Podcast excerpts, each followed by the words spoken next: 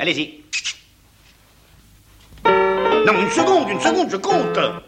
Alors, 3, 4. On ne parle pas la bouche pleine.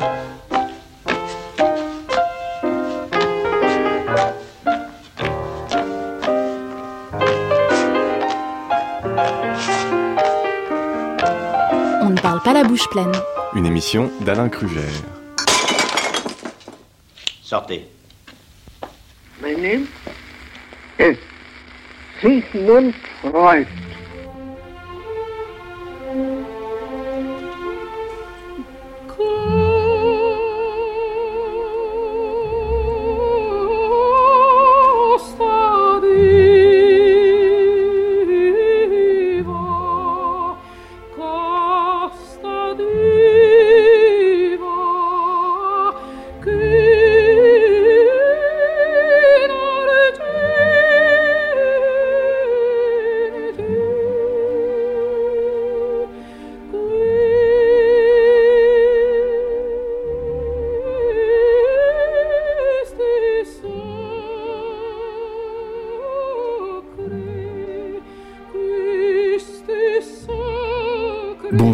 Elisabeth. Bonjour.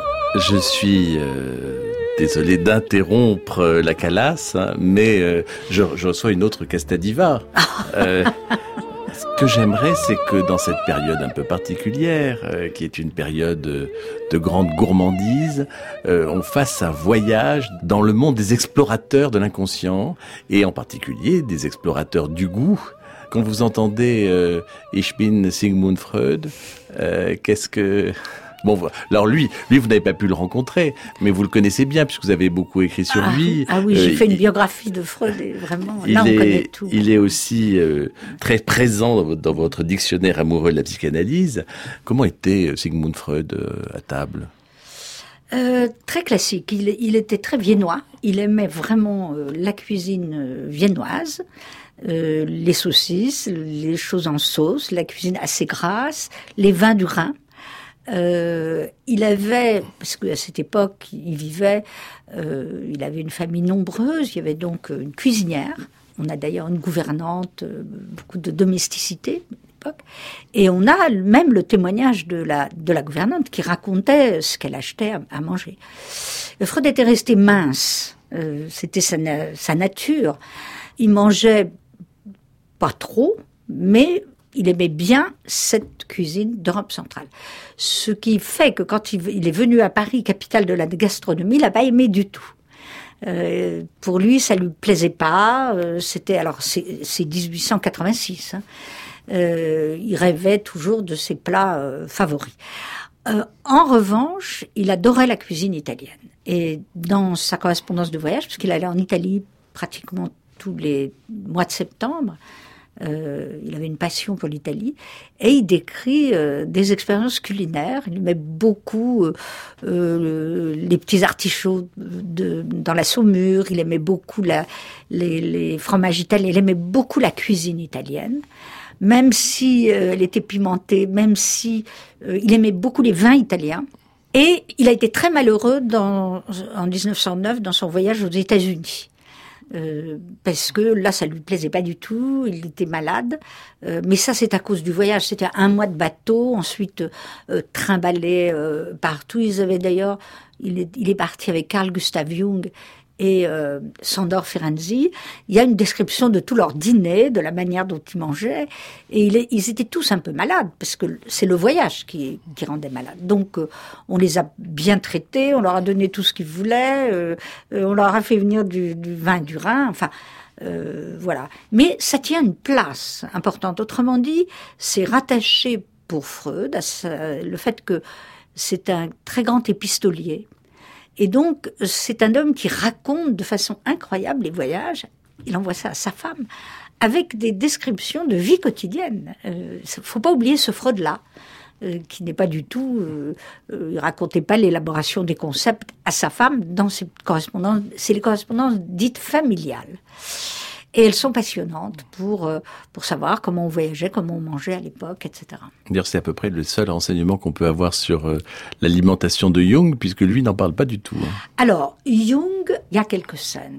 Quand il se retrouve à Brême pour partir ensemble aux États-Unis.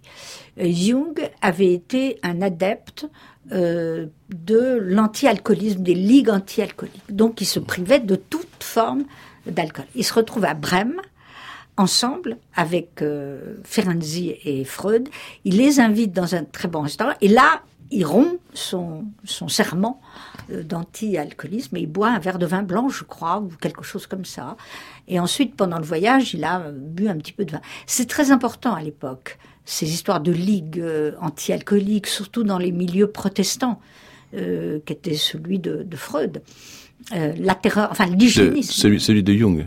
Oui, pardon, Oui. de Jung. Oui, Freud Oui. était un peu moins protestant. Ah, il n'était pas protestant du Hum, tout, il hum. était juif et Mais il faisait manger du jambon à son épouse. Ah, il était absolument euh, anti-religieux. Non seulement il mangeait pas cachère, mais euh, il ne faisait pas Shabbat. Il persécutait son épouse qui avait été élevée. Persécuter est un mot trop fort. Mais Enfin, il, il voulait pas entendre parler des fêtes. Euh, et donc, il a fallu qu'elle s'habitue.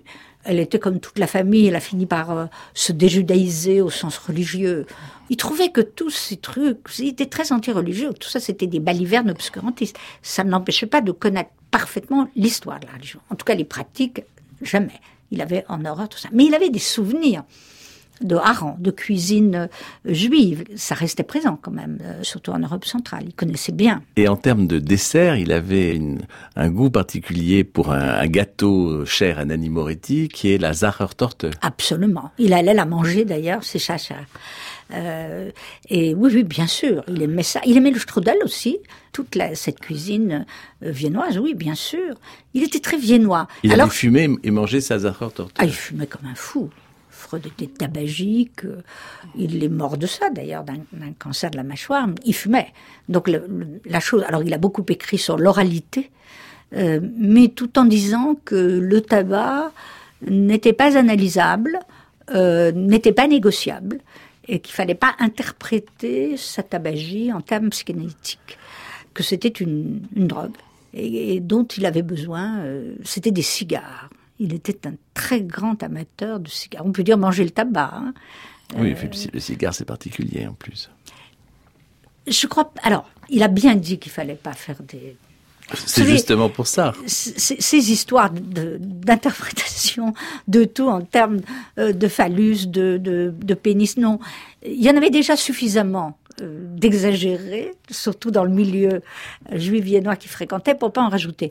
Alors, dans ce voyage dans l'inconscient, il y a un grand explorateur, euh, c'est Alfred Hitchcock. Alfred Hitchcock associé à un autre passionné de psychanalyse qui est Salvador Dali. Ça donne la maison du docteur Edwards.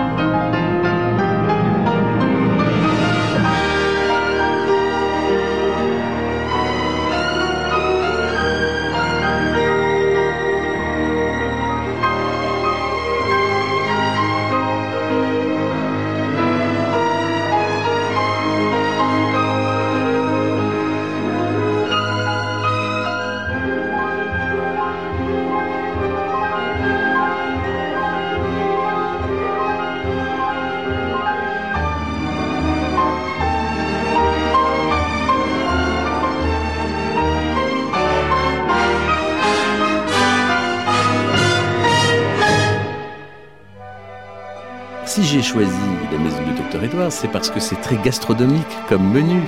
Le dessin de la fourchette euh, sur la nappe, ces ciseaux, le, le fouet à battre les œufs. euh, Là aussi. Mais ça, c'est les dessins de Salvador Dali. Alors, c'est pas uniquement des dessins de Salvador Dali, C'est- aussi, c'est- c'est aussi oui. le discours d'Ingrid Bergman. Il y a une relation assez, assez troublante là aussi. Alors, chez Hitchcock, en tout cas, d'une manière générale, euh, la nourriture est d'une importance capitale. Il y en a partout dans tous Partout. ces films. Ça se Euh, voit, d'ailleurs. Ah bah oui, lui est un mangeur absolument euh, invétéré, je crois. Euh, oui, oui, absolument. un- on peut même dire que c'est un ogre. C'est un ogre. C'est un ogre. euh, c'est un ogre dans tous les sens du terme, parce que euh, Hitchcock aimait le, le monstrueux, l'anormal, les scènes euh, extravagantes. Donc, euh, euh, les, les scènes extravagantes filmées de façon classique. Hein. Il disait toujours qu'il fallait filmer un baiser comme un meurtre, un meurtre comme un baiser, bon, etc. Alors, en effet, la, la nourriture est présente euh, chez lui et plus particulièrement, en effet, dans ces scènes. C'est sûr qu'Hitchcock avait une espèce de connaissance euh, euh, inné de l'inconscient, de la phobie, de tous les, comportements sexuels et de nourriture. En tout cas, l'oralité est extrêmement présente. Alors, Elisabeth Rodinesco, il y a un élément particulier, euh, toujours en termes d'ogre et, de gastronomie, qui est le fait de de tuer le père, mais aussi de le manger. Parce que quand on tue le père, est-ce qu'on est obligé de le manger? Non.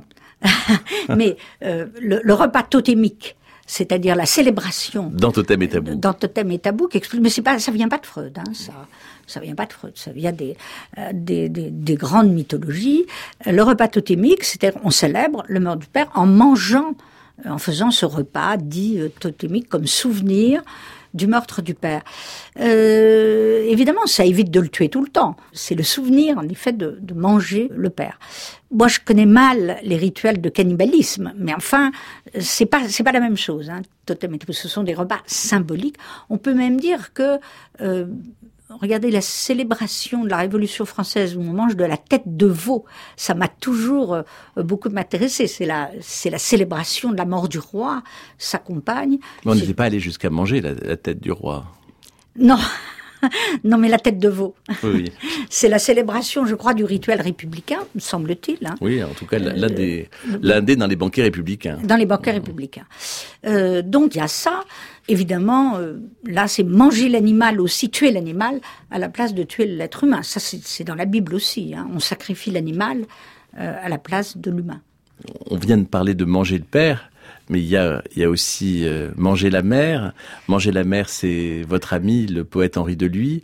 Il a écrit un livre magnifique qui s'appelle Action cuisine, où il reprend euh, des textes qui étaient dans Action poétique.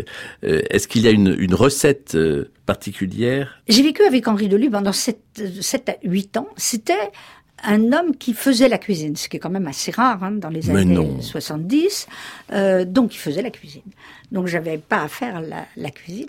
Et euh, il, il, faisait toutes sortes de recettes, mais il n'avait pas à côté de lui un livre de recettes. Je le voyais euh, inventer la, la, recette. Alors évidemment, ça allait de l'aïoli à la mouclade. À la... Et moi, j'ai retenu... Oui, c'est très méditerranéen. bien sûr, parce qu'il était méditerranéen. Donc chez lui, manger la mer M-E-R. J'aime beaucoup d'ailleurs euh, ce livre, c'est euh, les recettes de poissons. Il aimait beaucoup euh, la bouillabaisse. Alors moi j'aime que les poissons grillés, j'aime pas les poissons en sauce. J'étais plutôt grillé, lui plutôt ragoût. Elisabeth Rodinesco, il y a une, recette de ragoût que je trouve extrêmement intéressante, qui est un, rêve que vous racontez dans votre dictionnaire amoureux de la psychanalyse, qui est un rêve de Louise Carroll, euh, à l'âge de 12 ans, il rédigea un poème dans lequel il proposait de faire bouillir sa sœur ah dans une marmite pour la transformer en ragoût. Oui. Et, alors, son père pasteur, qui, qui cultivait l'art du non-sens, cet abusement littéraire qui consiste à présenter des situations incongrues ou à utiliser des mots de façon apparemment absurde. Voilà. Il y avait chez, chez son père ce culte du non-sens et des choses les plus incongrues. Alors maintenant, faire cuire sa sœur, sa fille... Ah, c'est très intéressant. non, c'était sa sœur. Hein. C'était sa sœur. Évidemment, rêver qu'on fait cuire un membre de sa famille et qu'on le mange, c'est un rêve de vieux cannibalisme, même faire cuire, euh, on peut l'interpréter. Il faut faire attention quand on interprète les rêves, parce que n'oubliez pas que c'est pas une symbolique générale. Il faut interpréter les rêves en fonction ensuite de ce que la personne dit du rêve. Ça, c'est très freudien. Mais une fois qu'elle est cuite, la, petite sœur, elle peut plus dire grand-chose. Oui, mais vous savez, dans un rêve, on fait cuire la petite sœur, puis on la mange pas, puis le rêve disparaît, puis on passe à autre chose. Mmh. Euh, c'est rare qu'un rêve aille complètement au bout. Si c'est un rêve saga, oui mais on peut faire cuire la petite sœur, puis passer à une autre scène, et puis oublier qu'on a fait cuire la petite sœur, etc. Et, là, euh, euh, en effet, c'est très fréquent, hein, les rêves comme ça, de faire de, de, faire cuire, de se débasser, mais c'est un peu de tuer la personne euh, la plus proche, celle qu'on aime ou qu'on déteste. Ça peut être les, les deux choses à la fois. Il y a une, une lecture d'Anne Grimbert et de Daniel Prévost euh, où je vous invite à, à boire un verre de vin. Devant la maison, Alice aperçut une table juste sous un arbre. Le lièvre de Mars et le chapelier, son voisin, prenaient le thé ensemble. Un loir, profondément endormi, leur servait de coussin. Les deux compères poursuivaient leur discussion au-dessus de sa tête sans faire attention à lui. Pauvre Loire, ce doit être extrêmement désagréable. Il dort heureusement. Peut-être ne se rend-il pas compte de sa situation. La table était assez grande. Néanmoins, les trois convives s'agglutinaient dans un angle. Sur France Culture, on ne parle pas la bouche pleine avec Alain Krugère. Pas de place, pas de place s'écrièrent-ils quand ils virent arriver Alice. Mais il y en a de la place, et beaucoup. S'écria Alice avec indignation en s'asseyant dans un grand fauteuil au bout de la table. Un peu de vin demanda aimablement le lièvre de Mars. Alice observa soigneusement tout ce qui se trouvait sur la table, mais elle ne vit que du thé. Je ne vois pas de vin. Il n'y en a pas. Ah, c'est très bien dit. C'est là qu'on voit toute la, le génie de Lewis Carroll. Ces situations de non-sens extraordinaires qui peuvent durer à l'infini. Et qui sont, qui sont chères à Jacques Lacan aussi. Ah bon, oui, c'est son ton très grand écrivain. J'ai d'ailleurs à l'entrée Maxime et Cent ans, j'ai tenu à en faire un menu. Hein. J'ai mis toutes les, c'est pas exhaustif, mais j'ai mis un nombre de sentences et de maximes de Lacan. Je les ai classées d'une certaine façon et je les ai mis à la, à la suite comme un grand, comme un inventaire comme un inventaire à Comme un menu. Et comme un menu, tout à fait. À propos de, de grande bouffe, il y a aussi la grande bouche, la bouche sans dents, qui est un, chapitre euh, important de votre livre sur un tableau de Courbet Oui, ça c'est des, associations sur le sexe de la femme. Euh, donc qui peut renvoyer à euh, une scène de la bouche sans dents, à une scène euh, de, des méduses, à une scène de, de vagin denté, au contraire, c'est sans fin l'histoire. Oui, c'est mythologique. Ah oui, oui, c'est dans la mythologie de la méduse, du spectacle terrifiant euh, du sexe de la femme. Aussi, euh, j'ai parlé dans cette entrée de, de, la, de cette fameuse histoire de Bobo la déesse euh, inspiratrice de l'origine. Voilà, de, de, ce mythe où on soulève ses, ses, jupes pour montrer le sexe et en fait c'est la c'est la bouche et puis il y a les deux yeux euh, euh, qui sont les deux seins, etc. Alors, et ça fait rire des métères. Ça fait rire des métères et donc je l'ai associé dans cette entrée. Et vous l'avez associé au, au, au, tableau de Magritte. Ah bah je l'ai associé au tableau de Magritte et je l'ai associé au tableau de Courbet. Euh, c'est-à-dire euh, en effet l'origine du monde. il y a eu d'ailleurs un, autre tableau d'Orland, je crois, qui est l'origine de la guerre, où euh, au lieu du sexe ouvert de la femme, on voit le pénis de l'homme en érection. On appelait ça l'origine de la guerre. Donc, mais mais c'est un tableau drôle, mais mais ça ne, ça ne produit pas cet effet. En tout cas, la terreur face au et ça n'a pas fait rire des métères. Non, mais ça ça fait pas rire d'ailleurs. C'est pas, c'est plutôt une, parodie. Non, la question du, tableau de Courbet a suscité mais une littérature absolument inimaginable. Et d'ailleurs, euh, je vous rappelle qu'encore récemment, quand Jacques Henry, l'écrivain, a voulu la mettre en couverture de son livre, ça fait scandale. Alors évidemment, j'en parle beaucoup parce que c'est c'est Lacan qui avait acheté euh, ce tableau euh, de, de, Courbet sur le conseil probablement de Georges Bataille. Là-dessus, euh, euh, Thierry Savatier a fait une biographie du tableau. C'est un des tableaux qui a fait le plus couler d'encre et il reste scandaleux. À notre époque, maintenant il est au musée d'Orsay, tranquille, tout le monde. Sans, sans voile. Ah oui, parce que évidemment Lacan avait fait faire une couverture par André Masson pour cacher la chose, qu'il montrait, qu'il exhibait, qu'il défaisait. Bien sûr, bien sûr. Alors, euh, à ce propos, euh, on va vous faire écouter la voix de quelqu'un avec qui euh, vous avez partagé la table. Il y a une de mes patientes, il y a très longtemps, de sorte qu'elle n'entendra plus parler. Hein. Sans ça, je raconterai pas son histoire. Elle a rêvé un jour comme ça que que l'existence rejaillirait toujours d'elle-même. Le rêve pascalien, une infinité de vies se succédant à elle-même, sans fin possible, s'est réveillée presque folle. ça fait rire la folie. Ça fait rire, c'est Lacan c'était un orateur inouï. J'ai suivi naturellement ce séminaire, oui, mais aussi une voix très particulière euh, euh, dont il jouait. C'est très difficile de savoir si Lacan jouait ou s'il était naturellement comme ça, parce que dans la vie quotidienne, il était aussi comme ça. Donc, euh, c'est pas un acteur qui interprétait sur scène, il était. Lacan était comme ça. euh, un réel à l'état brut. Euh, alors, Lacan était, si on veut le caractériser, l'oralité incarnée. C'était dévoré. Lacan dévorait. un immense gourmand et gourmet aussi. Alors, pas gourmand. Il avait des, des problèmes alimentaires considérables. Euh, Lacan avait des rituels. Par exemple, euh, le restaurant La Calèche, qui était en face de chez lui, on lui préparait sa soupe de truffes. Il pouvait en manger, il pouvait faire tout un repas avec la soupe de, de truffes.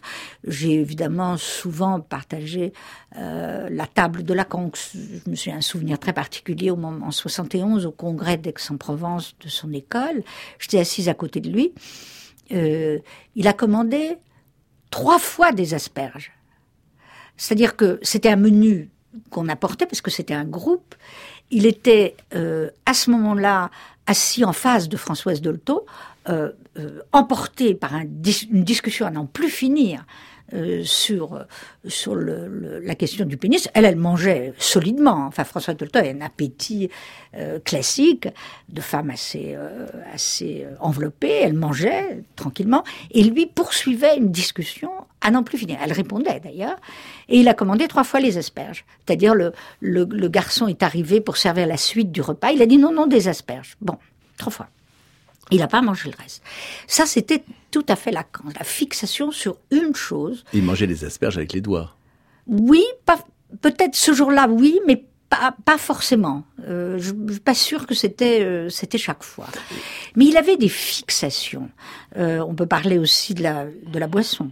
Lacan était quelqu'un qui avait une obsession, c'était les marques de ceci, de cela. Donc il aimait telle marque de whisky. Et il avait le coup de génie euh, quand il arrivait dans un endroit, je dis coup de génie parce que c'était stupéfiant, d'arriver et de dire je veux telle marque de whisky. Mais monsieur, nous ne l'avons pas, donc on vous sert autre chose. Ah mais non. Comment, pourquoi vous ne l'avez pas? Et ça, c'était la même chose que le regard clinique sur la psychose, parce qu'il aimait la folie, il avait une passion pour la clinique de la folie, et il avait une façon. Pourquoi?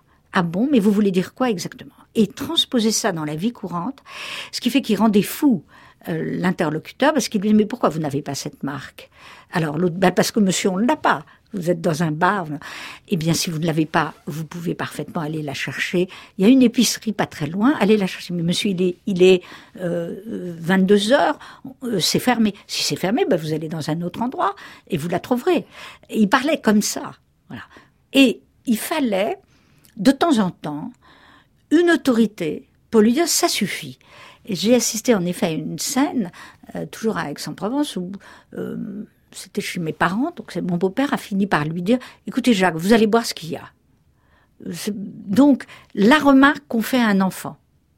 Euh, vous savez, quand comment, et, que répondait-il? Il a, il, a, il, a, il a été sage. Oui, et, et, et, François Dolto avait raison. Elle, elle, dans ses lettres, elle le traitait en enfant gourmand. Elle lui envoyait des. De, elle s'y connaissait en enfant gourmand avec ah, bah, Carlos. Évidemment. Oui évidemment. Et il avait tout, à la fin de sa vie, il avait les rituels du thé, les rituels de ceci. Mais même quand on arrivait chez lui, euh, rue de Lille, vous voulez, ma chère, euh, quel thé aimez-vous? Alors on disait celui. Eh bien, je n'ai que celui-là. Gloria, s'il vous plaît, la. Voulez-vous amener ce thé-là? C'était pas celui euh, qu'on préfère. Donc il avait. Et en même temps, écoutez, le souvenir qu'on peut garder de Lacan comme ça, un humour extraordinaire et une capacité à débusquer la bêtise qui était inouïe. C'est-à-dire, il mettait, il mettait l'autre dans une situation telle qu'il fallait soit dire bon, ça suffit, soit s'exécuter. Mais si, si on poursuivait comme ça, il avait, il avait toujours le dernier mot, Lacan. Parce que, si je reviens à cette scène, pourquoi vous n'allez pas le rechercher quelque part, etc. C'est qu'il posait le possible. Et c'était possible. Au fond, ce qu'il disait, c'est dans une ville comme Paris, par exemple, on peut tout trouver à n'importe quelle heure, il suffit de vouloir. Et c'était sa théorie du désir. Il fallait lui répondre que le désir ne pouvait pas être infini. Je ne sais pas si je l'ai bien. Ah, vous l'avez très bien dit. Et Elisabeth Rodinesco, vous savez qu'il avait une passion pour un restaurant qui était le Vivarois, qui était le restaurant de Claude Perrault, qui était un très grand chef, un trois étoiles. Et ils avaient un jeu un peu sadomasochiste, euh, euh, puisque soit il était le premier client, soit il arrivait après euh, à la fin du service pour que justement tout le monde se remette au travail. Euh, il, il, demandait des plats qui n'étaient pas à la carte. Absolument. Il avait, il avait sa carte qui était vraiment une, une carte créée pour lui. Oui.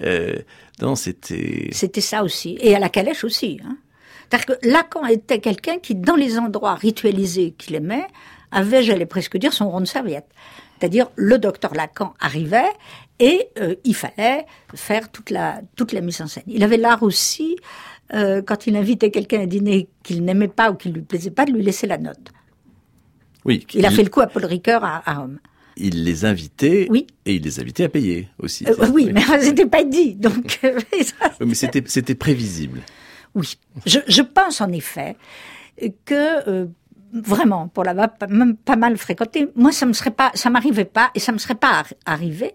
Si un jour il, il a fait ça parce que j'avais une librairie, il est venu chercher des livres pour son voyage aux Amériques. Bon, j'ai tout de suite compris qu'il viendrait dans la librairie, qu'il sortirait sans payer. J'avais deux options. Soit lui dire, euh, ça ne va pas vous payer, soit le laisser partir.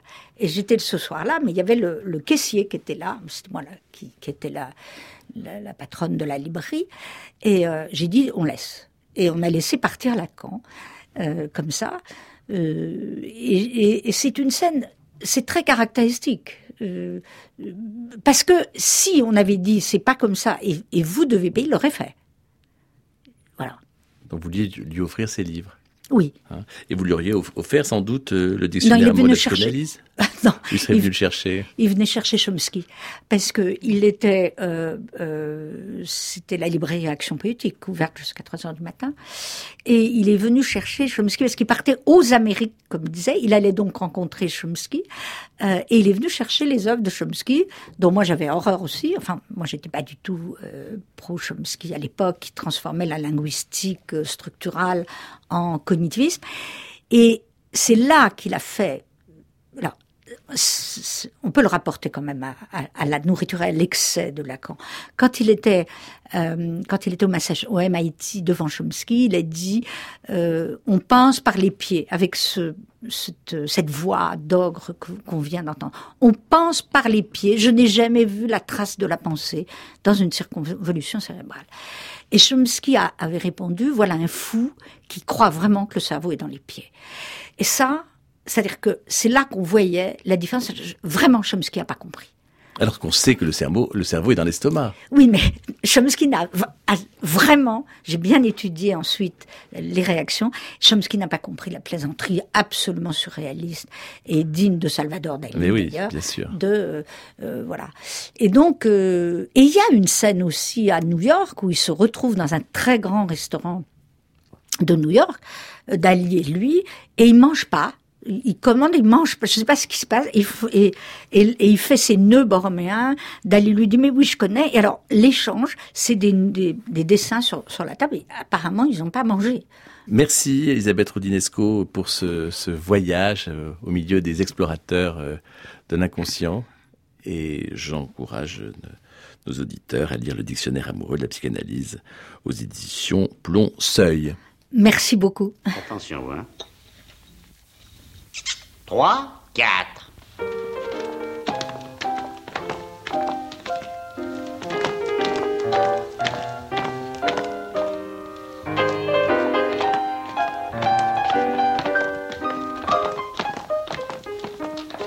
Plié, tendu, la jambe. C'était On ne parle pas la bouche pleine, une émission d'Alain Crugère avec la collaboration de Daphné Abgral, la prise de son est de Jean-Louis Deloncle et la mise en onde d'Anne Pérez. Vous pouvez réécouter cette émission aussi longtemps qu'il vous plaira. Vous devez la podcaster, l'offrir à vos amis et dans quelques instants écouter le journal.